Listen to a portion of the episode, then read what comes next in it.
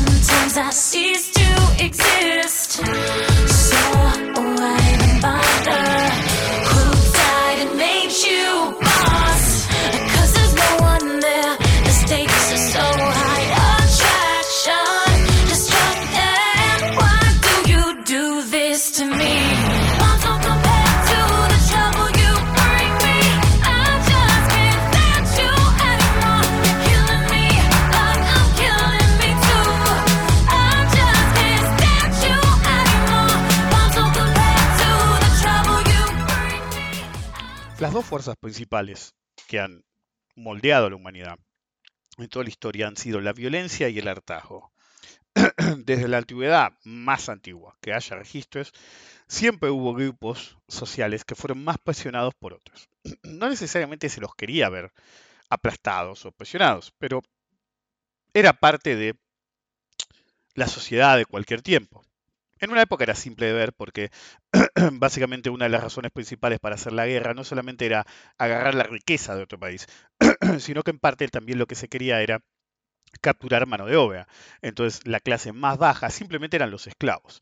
Eventualmente esa capacidad de invadir países vecinos o pueblos vecinos para hacerse de esclavos ya no era tan viable. Entonces directamente la sociedad mundial fue a África y se llevó puesto a todos los negros hasta que tampoco eso fue aceptable y eventualmente hubo la necesidad de generar otro sector poblacional que aceptara estar lo más aplastado posible.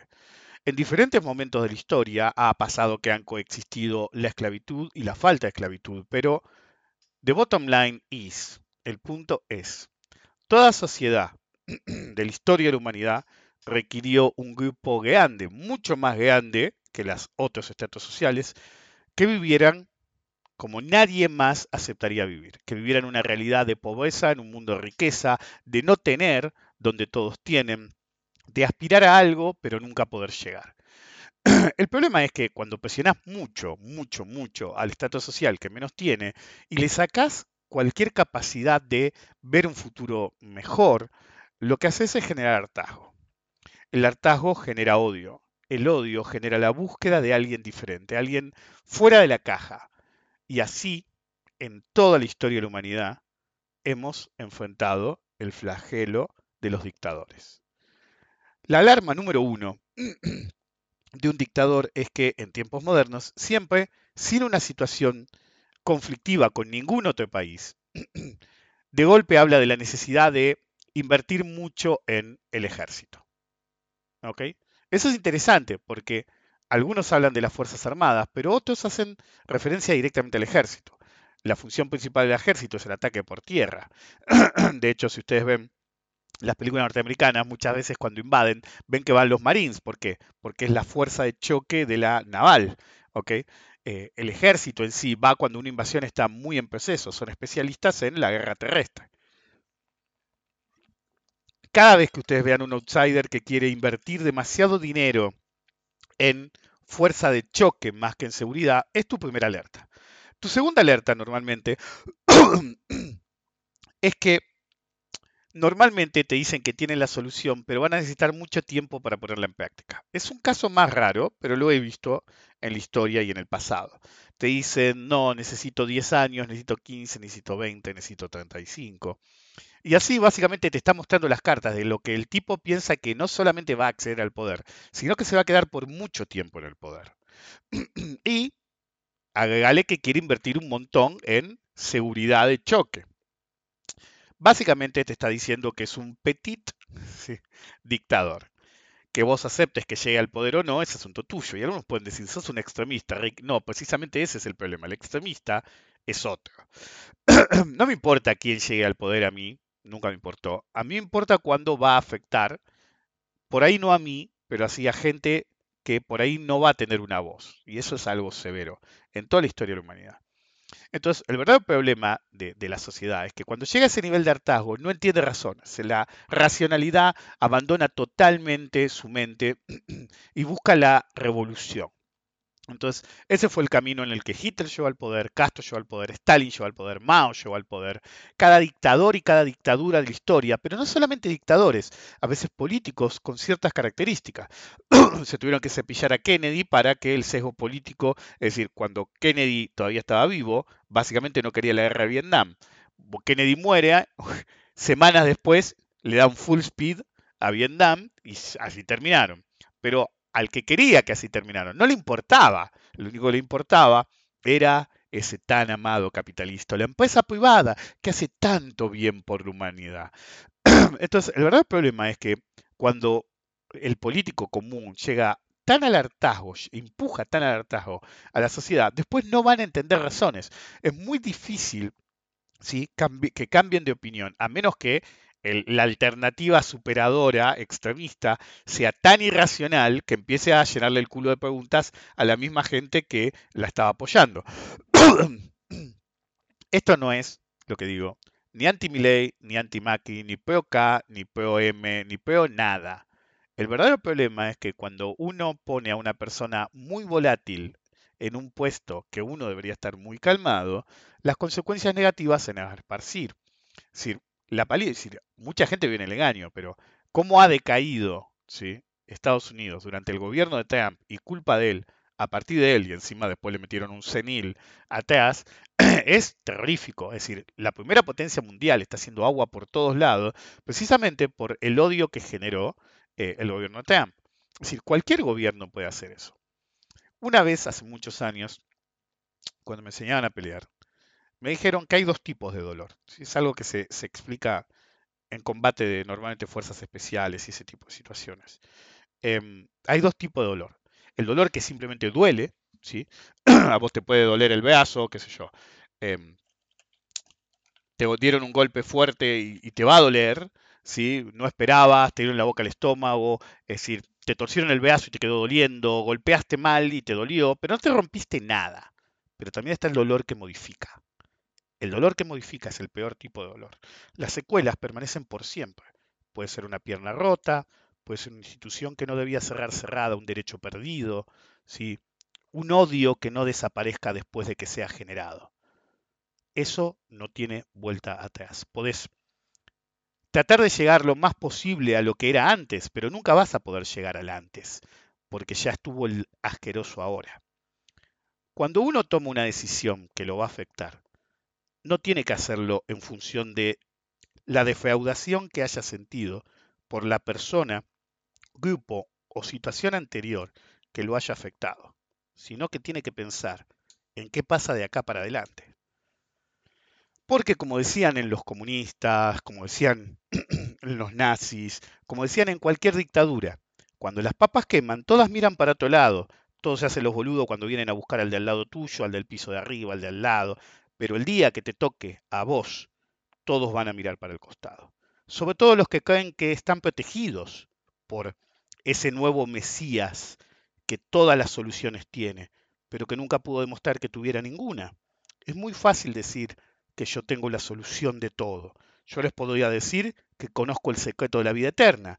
¿Y cómo lo comprueban ustedes? Vótenme y yo los voy a hacer a todos inmortales. ¿Y qué? ¿Me van a votar a ver si es verdad? porque, porque riesgo-beneficio le juega a favor. Pero el problema no es del chancho, sino del que le da de comer.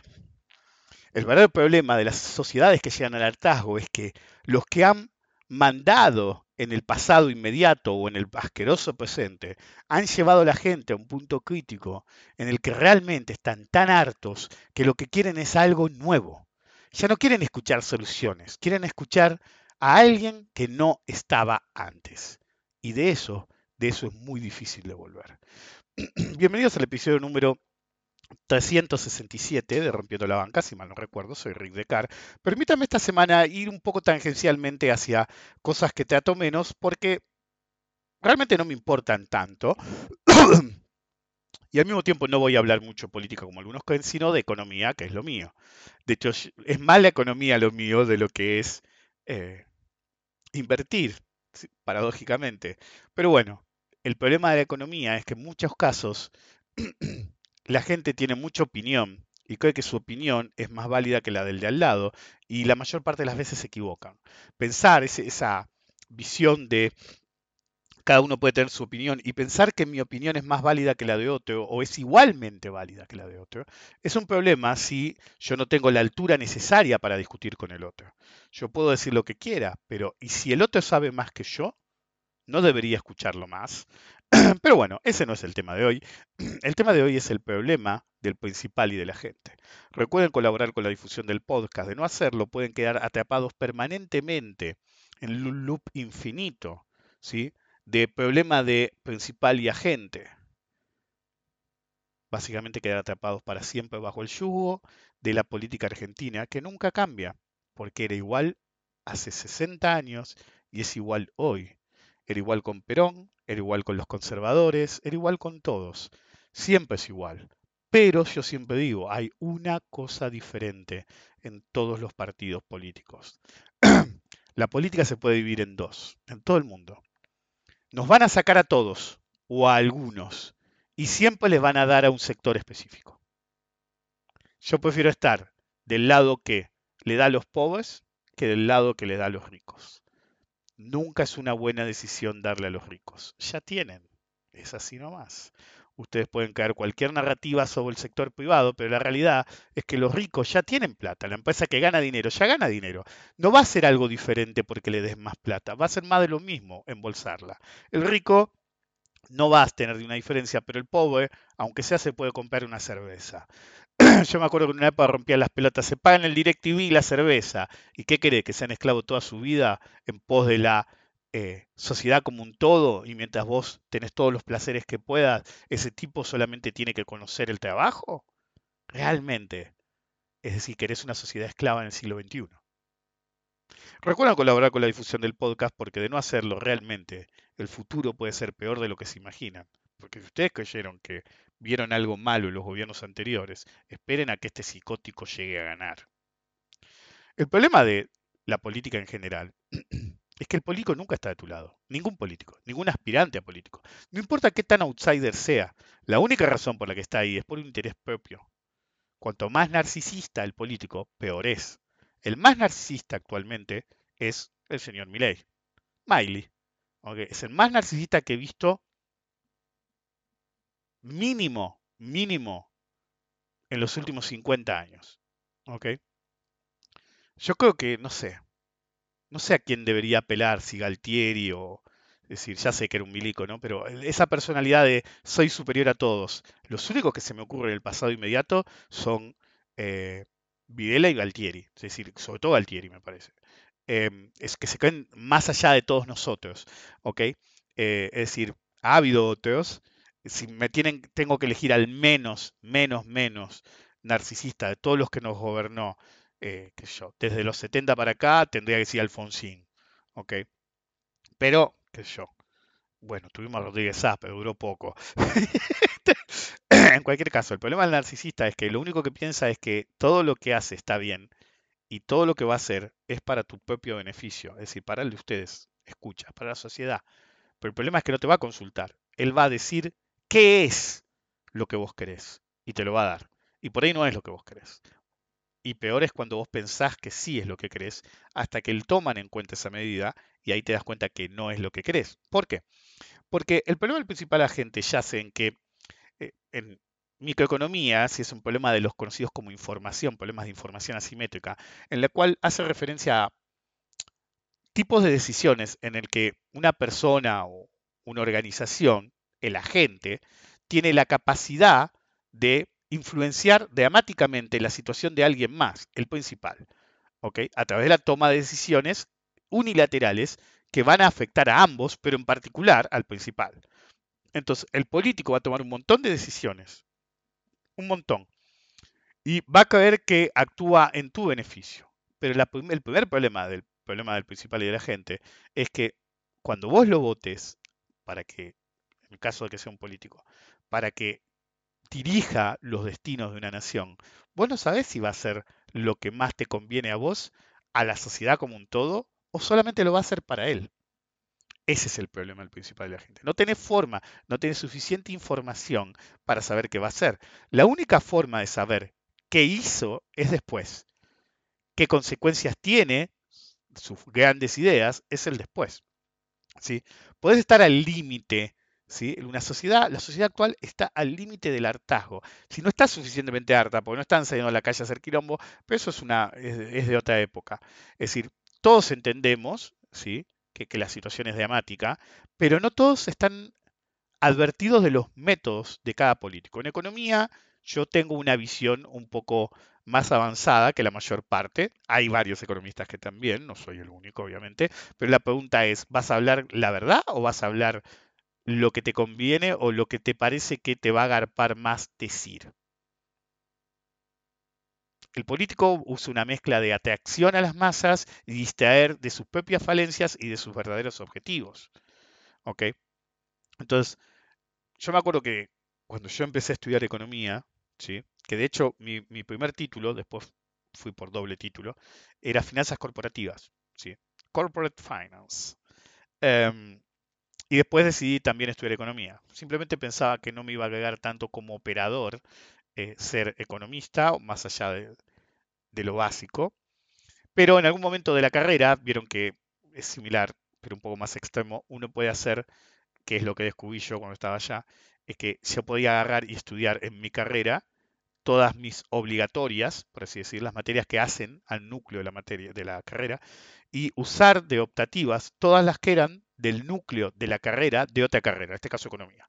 Básicamente, si me lo permitían, sacaba doble título. Entonces, básicamente hice dos carreras en una, eligiendo bien y haciendo lo opuesto que hacían otros. Por ejemplo, algunos, eh, yo conocí un caso que hacía las materias allá se llaman 101, por ejemplo, la básica. Entonces, vos tenés que tener un currículum, una currícula de X cantidad de materias. Entonces, para el primer tramo de la universidad, yo conocí un tipo que hacía todas las principiantes de todas las carreras. Era, era válido hacía las, que tenía que hacer sí o sí, y después hacía lo más fácil que hubiera de todas las demás materias. ¿ok? Entonces, claro, empujaba la nota lo más arriba posible y no era muy, no iba a ser un gran profesional, porque realmente no iba a aprender mucho de su propia carrera, pero le iba a dar un promedio altísimo para la siguiente etapa. Eso es un comportamiento estratégico sí, cuando nosotros vamos a votar deberíamos tener el mismo comportamiento estratégico. De hecho, yo normalmente no voto en las pasos. Me parece una atrocidad, básicamente que se diseñó, eh, esa obligatoriedad que votáramos todos en Argentina, se hizo a propósito para que eh, se pudiera afectar, si vos tenías tu paso decidida, afectar a quién te ibas a enfrentar de, la otra. Entonces muchos dicen no, porque Massa sacó tantos puntos. No me lo quería yo, porque hubo mucho voto de eh, direccionado a afectar la interna de la segunda fuerza que se considera en ese momento, que era Junto por el Cambio. Entonces, la estrategia pudo haber hecho, ¿sí? Le pudo, usted tiene que tener en cuenta, el que vota a Milei no votaría a nadie más por ninguna razón. Puede haber alguno perdido que quisiera hacer un comportamiento estratégico, pero no, quieren el número alto de ellos. En cambio, es decir, el peroncho con cierto nivel o, cierta afinidad al núcleo de decisiones, se encuentra con un pequeño detalle. Tenían una decisión de un partido político adicional muy peleado. Entonces, si yo apoyo ¿sí? que gane el más extremista, quedaban dos extremistas y un moderado. Es lo que hubiera hecho yo. No sé cuánto puede haber habido eso, pero el comportamiento estratégico era viable. Mientras que la tercera vía, la podríamos llamar la vía del extremismo, realmente ¿sí? no, eh, no, no se da. Es decir, paradójicamente, ahí me mandó una captura recién unos conocidos, es decir, hay un montón de fanáticos extremos de ultraderecha que dicen, voy a mudar a Argentina porque miren si este hombre se vuelve presidente. Tendrían que tener problemas, ¿ok? Todos, en analizar... em, acabo de leer algo. en analizar eh, realmente qué tipo de persona apoya a un candidato. Eso es crítico. Pero bueno, tampoco es eso. No me interesa políticamente la elección. Me interesa qué querés hacer. Cuando yo iba a hablar, lo dije la otra vez, creo que no lo dije en el podcast o sí, en, eh, la elección anterior, hace cuatro años, em, yo había hecho una serie de podcasts.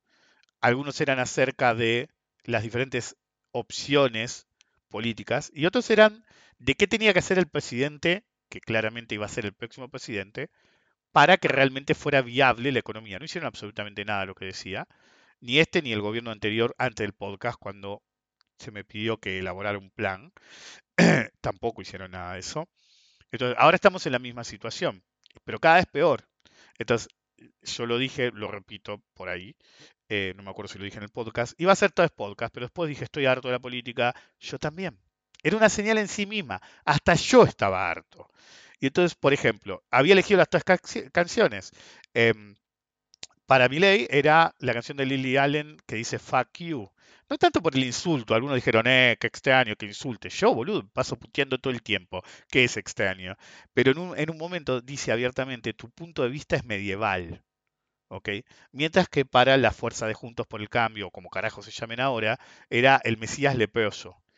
Y eso lo puse en Twitter, pero como no me dieron mucha bola, no puse la tercera opción. La tercera opción era hacerse el muerto. Pretender que estás muerto. Ese era para el sesgo político que actualmente está en el poder, por más que no van por la reelección el que es presidente. Es decir, básicamente hacer la plancha, el status quo, a ver qué tanto va. Y uno tiene que elaborar cuál es el problema de cada posición. ¿ok? Entonces, no siempre nuevo es mejor, no siempre malo, eh, an- anterior es mejor o lo que ya está es mejor. Entonces, usted tiene que tener en cuenta que hay muchos factores acá. La situación no puede seguir como está. Si, seguís poniendo parches sobre parches en determinado momento, hay tantas costuras que las costuras se van a empezar a descoser y vas a tener una crisis mayor que no la vas a poder parar absolutamente con nada. La visión extremista de, eh, qué sé yo, porque fíjense, junto por el cambio que te propone, eh, ciertas medidas económicas que son de shock, significa que van a ser súbitas. Entonces no analizan qué va a seguir. Then again, yo no sé si es un candidato juntos por el cambio. Para mí, la elección es peronchos versus locos. Digo eh, libertarios, digo locos. Em, entonces, veamos la lógica. El status quo, como sigue, no puede seguir mucho tiempo más, pero puede seguir suficiente tiempo más si se toman ciertas decisiones. Algunas serán amigables, otras no, pero si se toman ciertas decisiones, vos podés salir adelante de esta situación. Las decisiones se deberían haber tomado hace cuatro años, no se hizo, hace ocho años tampoco. Simplemente agravaron el problema, así que no sabemos. Bueno, desde Junto por el Cambio, nada es viable. Pero tampoco nada es superador. Me voy a concentrar en, en ciertas propuestas. Por ejemplo, muchos quieren recortar el gasto. Pero ustedes tienen que entender que el gasto es como una pizza. ¿sí? Me pregunta cómo, cómo va el podcast. Estoy en eso. Facu. Em, entonces, ustedes tienen que imaginar que el que quiere eh, recortar indiscriminadamente, sin entender las consecuencias que corta, solamente porque hay que cortar el gasto o el déficit, la narrativa que ustedes quieran, es que básicamente actúa como una economía en alta inflación. ¿Qué pasa? Te achican la porción, es decir, la pizza viene más chica, más baja, con ingredientes más berreta, pero te la cobran más cara. ¿Ok? Entonces, cuando uno quiere recortar gasto, tiene dos opciones. Una es la expansión del PBI y la otra es cortar el gasto. Si vos cortás el gasto, es más rápido. ¿sí? La solución es mucho más rápida. Pero la, la pizza es más chica. No va a comer todo el mundo esa pizza, ¿eh? Para nada. Entonces, yo soy más un, un defensor de intentar tomar medidas expansivas con ciertos controles del gasto y no cortar el gasto per se. ¿Por qué? Porque el verdadero problema es las consecuencias negativas no contempladas o no abiertamente pensadas de cualquier decisión que uno toma. ¿Sí? Ok. Entonces, por ejemplo, bottom line, vamos a dolarizar. El problema es la moneda. Si vos dolarizás, te atás a la política monetaria de un país que particularmente no está en su mejor momento. Un país con el que tampoco comerciás demasiado. Entonces, si vos me dijeras, bueno, voy a hacer una canasta de monedas proporcional a mi comercio exterior, ponele, eso es lo que se quiso hacer al final de la convertibilidad. Eh, el factor de convergencia con el euro. Eh, ponele que te querés eurizar porque tenés más comercio o relaciones con Europa. Ponele. Pero el problema persiste. Te estás atando a otro eh, régimen de política monetaria. Por ejemplo, Europa sufre tanto, como un todo, las recesiones, porque no pueden tomar una decisión de política monetaria para cada uno de sus miembros. Entonces la toman para todo el bloque. Traducción para los países más importantes como Alemania. Todos los países chicos sufren más cualquier tipo de medida porque por ahí es procíclica y no anticíclica. ¿Se entiende? Ok. Entonces, si realmente necesitas, es decir, es una realidad que el peso ya no da más. Duró mucho más. Yo no sé si no es la moneda que nos duró más tiempo. Pues el peso original creo que duró menos. No sé si menos. Creo que ya sí. No me acuerdo si duró 30 años, algo así. Esta lleva más tiempo. Y esa fue la que más duró. Así que esta debe ser la que más duró. Pero el hecho persiste. Supongamos que decimos, bueno, el problema es el peso. Ok, el problema es el peso. Y tengo que hacer algo al respecto. Está bien. Y querés que controlar la emisión. Perfecto. Yo no te hago una dolarización bajo ningún concepto. Primero porque si necesitas dólares, los vas a tener que sacar de otra persona, vía deuda o decirle a Estados Unidos, che boludo, necesito una shitload of dollars porque si no me voy al carajo. ¿Ok? El verdadero problema de cualquier tipo de convertibilidad o dolarización o cualquier otro tipo de moneda es precisamente que em, vos no creas esa moneda. Entonces sí uno puede decir, bueno, entonces no vas a poder emitir mucho. Ponele, porque por ejemplo, lo que se hizo siempre acá es una caja de conversión o, o convertibilidad dura. ¿Qué significa eso? Uno a uno. Sí, vos podés mantener la cotización uno a uno, ¿sí? porque vos la garantizás uno a uno, pero las reservas no necesariamente tienen que ser uno a uno. Por ejemplo, vos podés hacer que las reservas sean más y no emitir. Entonces la reserva ya no es uno a uno, sino es dos a uno. Estás con sobre reservas. Pero también podrías permitir desde la regla inicial tener un colchón. Ejemplo, decir, podemos ir a cualquier número para arriba, obvio, eh, idealmente uno a uno, pero hasta el 70%, es decir, 0,7 a 1, manteniendo la paridad. ¿sí? Es decir, hay también métodos, este, esto no sé si se ha intentado alguna vez, pero hay métodos que sí se han intentado, que es no decir el tipo de cambio es 1 a 1, sino el tipo de cambio va a oscilar entre 0,8 y 1,20. Se llama bandas. ¿ok? Entonces puedes establecer una banda fija o una banda a través del tiempo por X razón. De hecho, lo que se ha estado haciendo en Argentina últimamente se llama Cowling Peg, que básicamente, si bien no era perfecto la, relación, a medida que tenés inflación, mueves el tipo de cambio para mantener un tipo de cambio real en cierto nivel aceptable. En cualquier caso, si yo tuviera que hacerlo, uno, el, primer problema, usted tiene que entender, por ejemplo, el verdadero problema de mi ley es, antes de que fuera candidato, yo discutía que ese tipo subiera de economía. Nunca me ganó una discusión, jamás. Las todas veces que me, que, que me bloqueó, es decir, me bloqueó una vez, me desbloqueó dos y las tres veces me terminó bloqueando de nuevo. Es decir, me bloqueó una vez, me desbloqueó. La primera vez fue porque hablábamos de inflación. La segunda vez, un grupo de seguidores de ellos resucitaron el tweet, volvió a hablar de inflación conmigo, me desbloqueó para opinar, le contesté y me tuvo que bloquear de nuevo. Es decir, no porque yo lo puteara, sino simplemente porque lo ponía en evidencia como que no sabía de qué hablaba.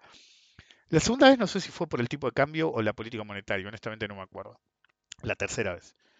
Em, por ejemplo, Carlos Rodríguez que está con él, yo me llevaba bien con Carlos Rodríguez, hasta que empezó a defenderlo a Milei, antes de que fuera candidato incluso, atacando a otro. No, miento, no fue por Milei, fue por el nefasto. Salió a defender al nefasto en una clara situación poco ética y lo mandé a la mierda, obviamente. Primero me bloqueó antes que me lo mandé a la mierda. Eh, pero bueno, Después no me acuerdo cuál. Es decir, de, de los que lo siguen a mi ley, prácticamente todos me tienen bloqueado. Siempre por argumentar, ¿ok? Que es, es la peor parte. Si fuera por putearlos, lo entendería. Yo cuando vienen a putearme a- o, me vienen a ningunear, automáticamente los bloqueo. Pero cuando es solo intelectual, por más que me estés atacando, te voy a poner en tu lugar, porque puedo, ¿ok? Bueno, eso no importa. El punto es, no es superador dolarizar, es volver al siglo XIX. Bueno, ¿querés volver al siglo XIX? ¿Por qué no volvemos más atrás? La razón por la que el papel moneda existe, porque no, se- no fue hecho para tener política monetaria, fue una condición o situación o consecuencia más aún, no deseada, positiva, si se quiere, de eh, inventar en China el papel moneda. Antes íbamos con moneditas de oro, de plata, de metales, todas tenían un valor intrínseco. Pero claro, si vos querías llevar la plata para comprarte una casa, hay una escena de El Conde de Montecristo, que creo que es la versión en la que Guy Pearce es el malo, y me parece Jim Carrey es el, es el conde, me parece. Em, que el tipo llega con oro, ¿viste? Y digo, te compro esta mansión, una mansión de la zamputa. No, no está en venta. Y tienen una carreta. Levanta la carreta así y está llena de oro. El chabón ni discute. Baja, se sube a la carreta y se va con la carreta. Bueno, vos tenías que comprar una casa así, no era viable, ¿ok? No había carta de crédito, no había nada. Eh, entonces, como no era viable, empezó la adopción del papel moneda. Antes, en las economías metálicas, por ejemplo en, España, cuando llegó todo el oro y la plata de, de, de América, si bien uno almacenaba un poco, casi todo iba a emisión, entonces tuvieron una hiperinflación. Entonces no es acerca de a qué lo ates.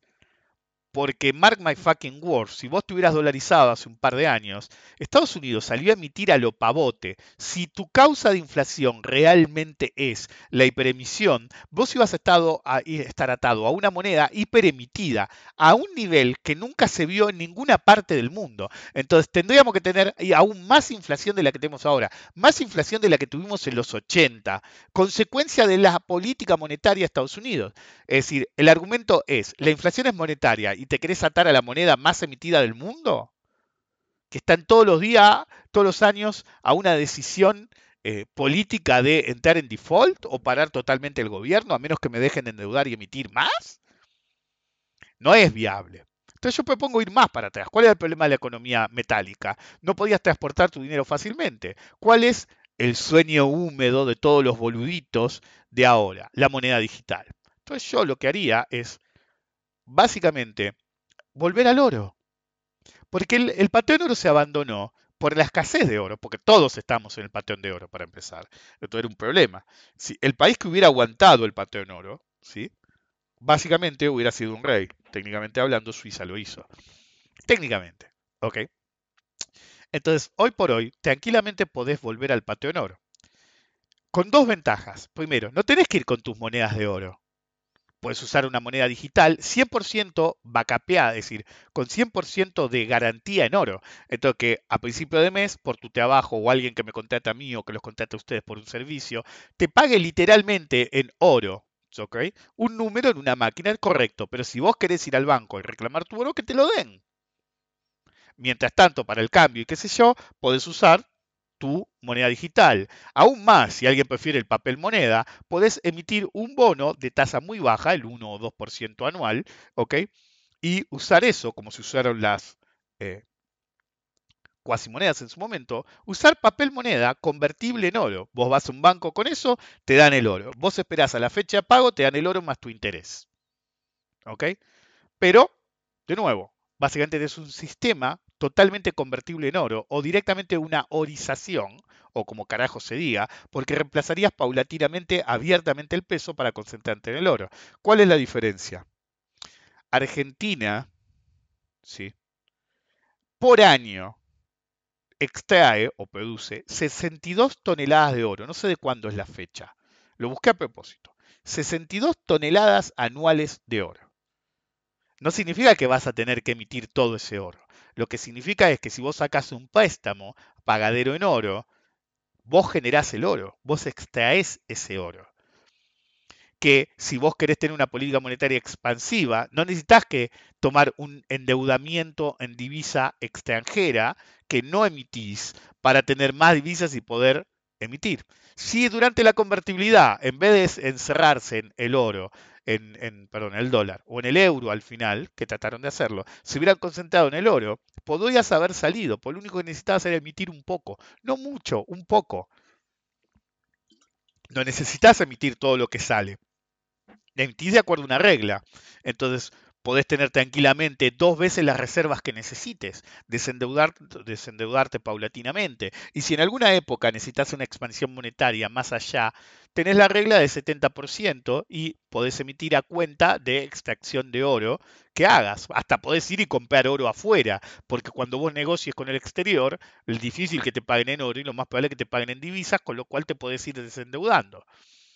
El verdadero problema que nadie pensó de cuando yo digo que yo haría un canje de las letras del banco por un bono en dólares o en oro, es que alguien podría acusarme de decir que estoy proponiendo un Bonex. No, yo no estoy proponiendo un Bonex. Yo lo haría totalmente optativo para empezar, pero atado a una consecuencia. El mes que viene yo te pongo una tasa de interés del 10%. Claro, al ciento y pico, todos quieren letra del Banco Central, pero si yo te la pongo en el 10 anual, con la inflación que hay, y te digo, ¿es eso o es eso? Pero si vos querés dólares, te doy un bono a 10 años con X cantidad, o, un, o uno de yuanes, o uno de oro, ¿sí? la mayoría va a agarrar.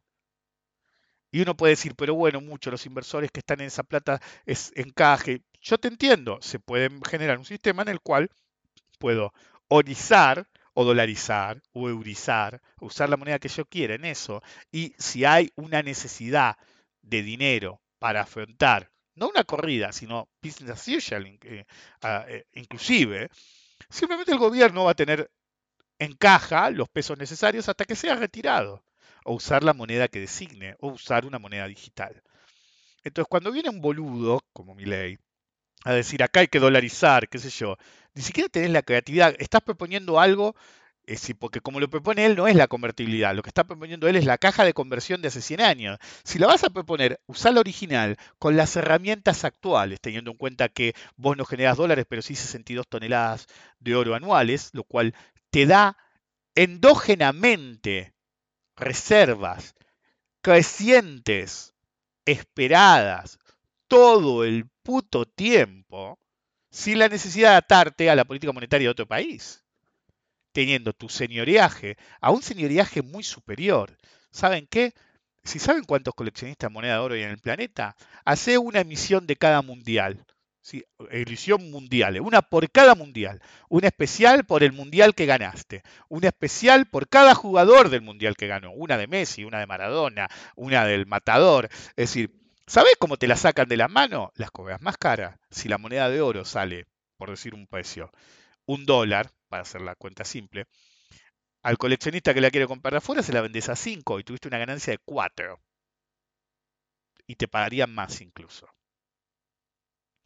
Yo en su momento conté como cuando salieron los Evita, fue una idea mía, se hizo, te ibas a Europa con un fajo de billetes de 100 numerados numerados. Te ibas a una, ¿cómo se llama? A una numismática grande. Eso no llegaba fácil ahí. Entonces, ¿sabes lo que valía uno así? Porque algún coleccionista lo iba a querer, encima con Evita en la, en la, en la jeta. Te pagaban cualquier cosa, flaco.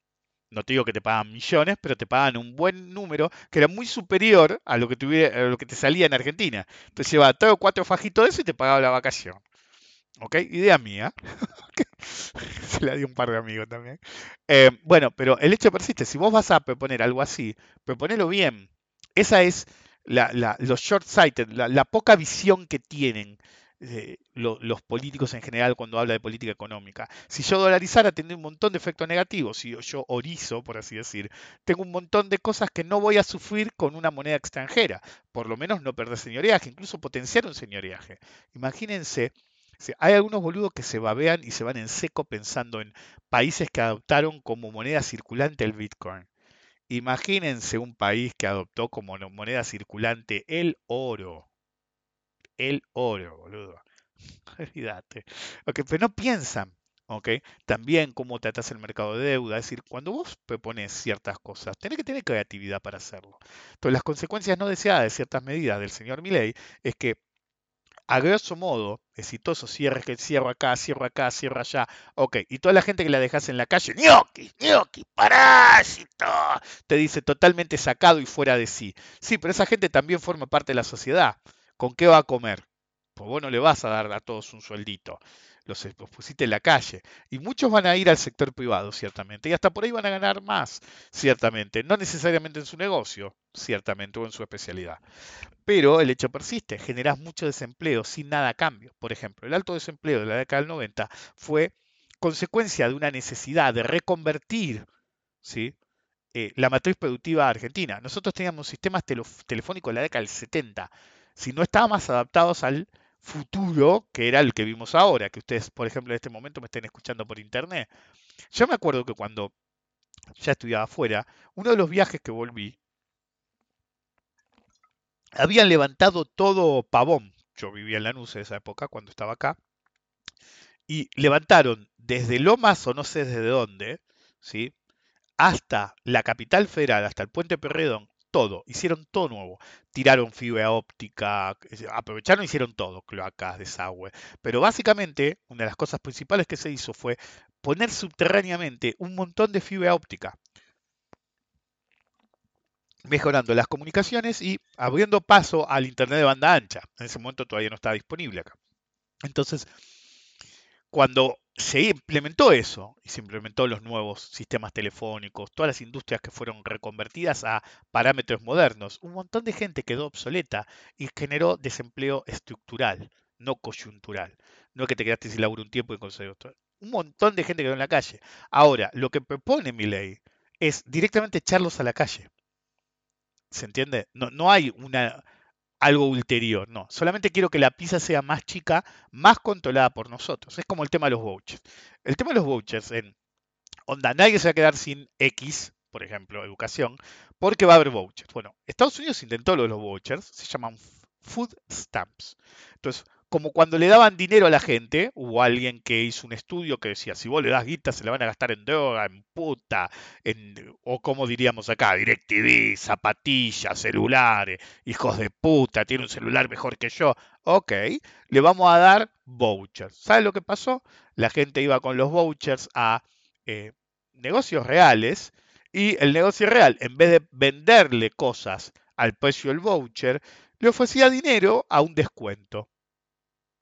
Entonces evadía impuestos y al mismo tiempo actuaba como una cueva financiera, en la cual venían con mil dólares de vouchers y el tipo le daba 500, 600, 700 dólares y conseguía una ganancia de 300 sin hacer absolutamente nada, ¿sí? depredando el Estado. De hecho, era peor que darles efectivo, porque básicamente nadie usaba los vouchers. Me acuerdo que alguien me contó una historia de que una vez un conocido él tenía un negocio y fue una mujer con los vouchers y mientras el tipo estaba sacando un puñado de dólares para negociar el precio, la mina lo mira y dice, no, vine a comprar esto. La mina quería usar los food stamps para lo que eran. Y resultó que después de ir varias veces la mujer, le blanqueó al tipo que ella compraba descuentos los vouchers para comprar más comida de la que podía con sus propios vouchers. La tipa también hacía una cueva, pero con algo más, algo ulterior más genuino y más pero su propia familia, digamos. Entonces, los vouchers no son la panacea de nada. Generan más corrupción que el dinero en sí. Y llega a menos lugares. El voucher lo que hace es que desaparezcan universidades, centros educativos, sobre todo en lugares aislados, y que haya más corrupción y menos educación. Pero hey, ¿qué empiezan las consecuencias? Es un sistema que va a funcionar perfecto, claro. Va a funcionar perfecto en el país que están todos pensando en el nuevo rulo, aunque no sea un rulo, pero todos pensando en cómo van a cagar al prójimo, en particular al gobierno, con todas sus decisiones que tomen. Que de golpe se van a pensar que va mágicamente a desaparecer esa capacidad argentina de tener comportamiento estratégico ante cualquier situación, situación que se da desde el rodidajo, Gaso original, que la gente tenía... Me acuerdo que mi papá había escrito una canción creo que lo conté la otra vez, es, tú, tú eres esa chica enamorada, que en realidad es una canción para mí. Si mi madre le dijo, che, todo bien con el Fui Jazz, sos un músico de la puta madre, pero podemos hacer algo para que comamos. Muy a su pesar, mi viejo y, Marcelo San Juan dijeron, vamos a hacer la canción más cheesy que exista. Es el día de hoy que vive de esa canción él, hizo una. ¿Ok? De esas canciones. Es el día de hoy que él vive de los royalties de esa canción de 1973 o 74, que es mi canción. Yo nunca vi un mango, ¿ok? Pero bueno, las cosas son así. Eh, soy el inspirador, pero bueno, ¿qué se le va a hacer? Eh, en cualquier caso, em, eh, la primer, el primer big cheque de mi viejo vino, fue en el Rodrigazo. Coincidió con el Rodrigazo. Entonces fue y compró lavarropa, secarropa. El secarropa yo tenía 14 años y se seguía usando el coinor que había comprado mi viejo. Eh, una heladera, no sé qué más compró. Se compró todos los electrodomésticos a vivo y por haber. ¿ok? ¿Por qué? Pues no sabían qué hacer con la guita en esa época. No estaba la cultura de, bueno, me compro una divisa o compro oro o compro lo que sea. No, era la, me tengo que sacar la guita encima ya, era un secreto a voces. Salieron todos a comprarse la vida. Bueno, desde ese día en adelante, antes había un poco de comportamiento estratégico, pero el comportamiento estratégico apa- apareció en esa época. Tal vez hubiera desaparecido, pero después vino la plata dulce, olvídate, la maquinita, olvídate. Eso quedó impregnado en la sociedad. Somos generaciones de argentinos teniendo comportamiento estratégico todo el tiempo. Y lo hacemos acá y en otros países porque nuestra mente ya funciona así por un punto de vista totalmente... em, psicótico, en el cual estamos tratando todo el tiempo de aplicar el darwinismo social y económico en forma extrema. El hecho persiste que eh, hay que ser superador, como decía antes, entonces el sistema de vouchers no funcionaría porque generaría cuevas de vouchers. Gente con vouchers para hacer siete carreras universitarias, o tratando de controlar el mercado de vouchers, o también, en una forma más oscura, la discrecionalidad del que emite los vouchers para asignar más, usted vio a los rubios de ojos azules y menos ese negrito cabeza que debería estar hombrando bolsas en el puerto. Entonces, cuando uno tiene en cuenta esas cosas como privatizar todo, eh, es decir, ¿con qué consecuencias? Pues nadie analiza las consecuencias, simplemente dice, el Estado tiene que estar menos presente. ¿Por qué? Solamente porque tu pensamiento político-económico es ese vas a atar la decisión de todo un país y el futuro de un país. Porque algunas cosas que se hacen después no se pueden deshacer fácilmente. Entonces, vas a atar todo el futuro político, social y económico de un país a la mente calenturienta de un boludito que cree que es un iluminado y que cree que él es más vivo que todos nosotros juntos. De veras. De veras que todo tiene que ser privatizado, onda, el pobre se tiene que morir. No te preocupes, podés vender tu riñón o tu hijo, si no te estás cogiendo a tu hermano también o hermana, porque el, el liberal todo lo permite según este tipo. Entonces, podés estar al límite y notarlo o no notarlo, pero lo que ustedes tienen que entender es que no hay una propuesta económica de este tipo que sea viable. Una. Ninguna. Algunas se contradicen entre sí, otras realmente son ridículas, y otras no entienden que no las puede poner en práctica a menos que se vuelva un dictador y cierre el Congreso. Hay un montón de las decisiones que él quiere tomar que realmente son imposibles de practicar. Incluso Bullrich, la de Juntos por el Cambio, para los que son de afuera, la segunda fuerza, llamémosla, eh, un poco más moderada, quiere tomar un montón de decisiones que realmente no pueden tomar. El presidente como presidente solamente puede controlar bastante lo que se llama poder ejecutivo. Ahora, el poder legislativo tiene sus pezuñas en prácticamente todo lo demás. Y no podés tocar esas cosas sin ir con ello. Y nunca vas a poder aprobarlo, porque vas a tener como mínimo la mitad que siempre te van a decir que no. No porque sean hijos de puta, sino porque tus ideas son ridículas. Entonces, las políticas económicas de el que ganó las PASO, Milei, recordemos que no ganó las PASO, lo que ganó fue no ir a votar, anyway, eh, son prácticamente todas impracticables, ridículas, decisiones que se tomaron en el pasado y se sabe que fallan, esas son las peores. o decisiones, yo creo que las peores es las que él cree que puede tomar y no puede tomar porque no tiene el poder para hacerlo. A pesar de eso, un día sacado dijo, porque yo tengo el poder, parece que se creía Keyman, yo voy a tener el poder para hacerlo. Y bueno, tenés que cerrar el Congreso primero y te tenés que co- convertir en un dictador. Si sobrevivís a eso, y según él abiertamente dijo, me van a sacar muerto de la Casa Rosada, otra mala señal. Em, pero bueno, yo creo que Julio César pensó igual hasta que vino Brutus. Pero bueno, tú, Bruto también. Y sí, también hijo de puta eras. Eh, en cualquier caso, el- la segunda fuerza eh, es una alcohólica, es decir, no, no me pueden decir que no está borracha todo el tiempo. A veces, el otro día, eh, después de las elecciones, fue a dar un discurso y en vez de decir junto- juntos por el cambio, casi dijo, casi dijo juntos por el ano, boludo. Y dos veces. Esa mujer está perdida. Yo no sé cómo llegó hasta ahí. Es decir, además formó parte de gobiernos esta mujer. Esta mujer fue la que quería privatizar todo y recortó un montón de guita a jubilados, docentes, lo cual gatilló la crisis en sí. Obviamente después la eyectaron y el quilombo se le armó de la rúa, pero eh, López Murphy, que está con Bullrich, fueron los dos artífices del apocalipsis final de la crisis del 2000, 2001, 2002, de- elijan el año, que tuvo Argentina. Entonces, ¿qué? ¿Vas a votar eso? ¿Realmente van a votar eso? Hasta tenía más razón votar a Larreta. De Nagel, Larreta nos había costado que se suicidara uno de los mejores médicos de Argentina y un genio. Ah. La pregunta es, ¿quién? Otra vez se están agitando los fantasmas los saqueos, qué sé yo. O hace un rato me mandaron uno que puso, ¿quién es? Bueno, un político de segunda línea, un analista. de Massa representa la voluntad en sentido nietzscheano. De hecho, la voluntad del superhombre, que más allá de las ideas tiene el carácter para la ejecución. De hecho, sí, eso es del 22 y no es original del tipo que lo puso. ¿ok? No es la primera vez que veo esa cita, no sé quién fue el original, pero bueno, me la mandan de nuevo porque la están retuiteando, qué sé yo, el sentido nietzscheano. Nietzsche se revuelve en su tumba, pero el hecho persiste. Cuando uno va a votar, no vota una persona. Uno cree que vota una persona. Lo que vota es un plan. Y el plan puede ser hacer la plancha o hacer algo nuevo. Y a veces no te cuentan el plan, o te dicen que van a hacer una cosa y te hacen otra, y a veces no había plan. ¿Viste? Me acuerdo, si la nueva moda en Argentina es no decirte el plan hasta que me votes. Es lo que hizo Macri, así terminamos. Eh, el lagarto quería hacer lo mismo. Es decir, yo me acuerdo que voté a Macri y cuando estaban en el gobierno de Macri estaba en arranque y él dijo, me voy a tomar unos días pues estoy cansado, dije, cagamos.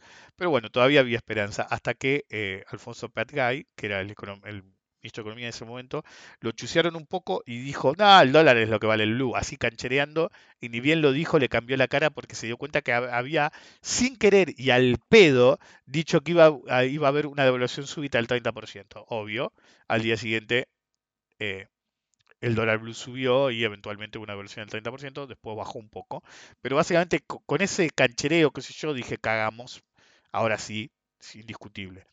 Después, con Alberto, el día que dijo, yo no creo los, en los planes económicos, listo. También, es decir, últimamente no me había pasado con los K, pero los macristas y lo- eh, los fernandistas que duraron en un canasto como tales, es decir, en las primeras 48 o 72 horas de ser candidatos electos, eh, es decir, ya que eran el próximo presidente, abrieron la boca y me dijeron cómo la cagué con el voto. Ok, como le dije a mi mujer, ¿sí? Eh, las pasos no cuentan, yo voté a todos los que ganaron en la historia. Hasta ahora no pifié uno. Este podría ser el primero, tranquilamente. Em, de hecho, en las PASO pifié, por eso tengo que aclarar que en las PASO no. En las PASO voté. No iba a votar, yo no iba a votar. Estaba sentado en el auto y de golpe escuché que Cristina eh, Fernández Kirchner, la expresidenta, se estuvo una hora esperando, una hora y media esperando para votar. Y dije, bueno, si la vieja puede esperar una, esperar una hora y media, vamos, loco. Yo tampoco soy un nene, ¿eh? Ok, le gané, le decís viejo una amiga. Es grande, obvio. Y yo tampoco soy tan chico. Ok, pero agarré y dije, si ella pudo esperar una hora y media, yo puedo ir a votar. Esperé un minuto y medio para votar. Fui, voté, chao. Eh, y ahora voy a ir a votar a Massa de nuevo, lo dije abiertamente. Es decir, yo lo dije durante el gobierno de Macri. Macri me hizo, me robó ser de derecha. Me obligó a afrontar la realidad. No podés votar a la derecha. Si vos votás a la derecha, básicamente estás cagando la vida a vos y a todos los demás. Entonces el verdadero problema pasa que, como decía mi primer profesor de economía, las guerras ya no son con bombas, sino económicas. La derecha ahora te mata con medidas económicas. Vos te podés ir por la cuerda, por la tangente, todo lo que quieras, pero esa es la realidad. Y mientras vos pensás, ¿sí? que si sos mileísta, si en la fuerza del cielo matan a todos los zurdos, en realidad te estás matando a vos mismo. No estás matando a todos. Y vos podés hacer lo que quieras. Entonces, podía hablar más de una cosa o más de otra hoy, pero el hecho persiste. Cada vez que alguien toma una política eh, económica que nos va a afectar a todos, normalmente no entienden las consecuencias de lo que hacen. Te puede parecer buena idea cerrar el CONICET porque hay un montón que dicen que hay un boludo que hizo un trabajo, es una tesis sobre o un paper sobre si Batman era puto o no, literal, y el análisis del ano de Batman o eh, cómics homosexuales y cómo me gustan el culo, literal, no me acuerdo el título exacto, echalos a todo, boludo. Ahora, si vos no respetás al tipo que analizó el culo de Batman, y yo no respetaría mucho a tu candidatito, que genera libros como un mil, porque es un mil, un mil es un molino, ¿sí? en la jerga se le dice al que emite mucho contenido, porque plagia todo lo que encuentra. No tiene una puta idea original ese pelotudo.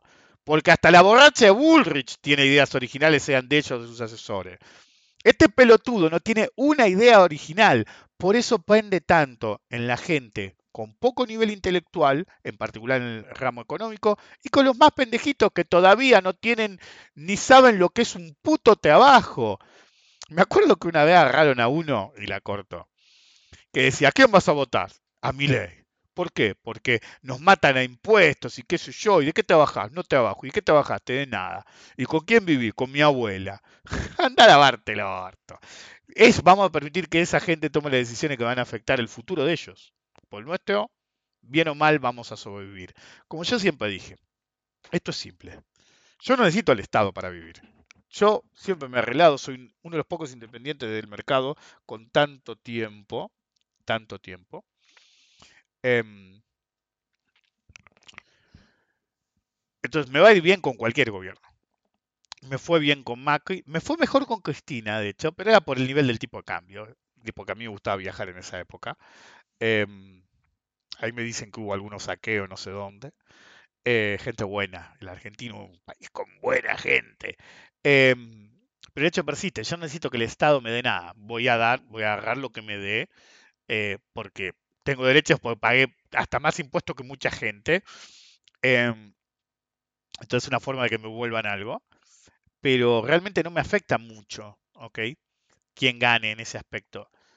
Pero tengo un sincero temor sobre las consecuencias que puede haber para mujeres y minorías con este energúmeno en el poder porque lo que ya vimos, las muestras que ya vimos, porque no son solamente cosas dichas en Internet. Yo conozco gente de confianza que me ha dicho que ha tenido malos momentos porque salieron del closet la fuerza del cielo y básicamente la mujer tiene que ser una cosa, este, todas las minorías no tienen derecho a existir, literalmente. Entonces a mí me preocupa mucho eso. Si la pérdida de derechos, que ustedes tienen que entender, las minorías, mujeres, que no son una minoría, pero lamentablemente las tenemos que tratar así, los que somos más ecuánime, y tenemos que tratar de que tengan más derechos porque no los tienen. ¿ok? Es decir, que esa gente necesita pelear por sus derechos, o que alguien como yo se preocupe de que se los quiten, ¿ok? habla de qué desigual es la sociedad. Si vos generas más desigualdad, no vas a generar más orden. No es más orden. Es lo que vos querías si vos sos así. ¿Ok? Es decir, el Virgo votante de mi ley, como se le dice, flaco, no vas a coger, y menos con esa actitud. Pero bueno, qué sé yo, ¿no? Ya tengo 49, ahora ya no me puedo considerar ni economista joven. Ah, pero si a mi ley le dicen economista joven, ¿alguien me puede explicar esto? ¿Cómo él puede tener, sí? Yo tengo 49, ¿sí? El tipo se supone que tiene 62. ¿Ok? Y a él le dicen economista joven a veces. Y flaco, no somos jóvenes. Yo tengo 50 casi, ya voy a cumplir 50 en unos meses. Ya no somos jóvenes, no rompa las bolas. El economista joven es un tipo de 25, 30 años, no uno de 62. No me rompan las pelotas. ¿Saben cuáles son los peores economistas, perdón, los peores eh, dirigentes del mundo, en particular presidentes? Los que son economistas. No hay que experimentar, hay que tener cuidado. No voten al que más le guste, voten al que no se los va a coger. ¿Y saben qué? Todo político que existe te va a tratar de coger. ¿Ok? La pregunta es, ¿deja algo en, en el, en la mesita de luz o encima te roba la billetera? Nos vemos la próxima.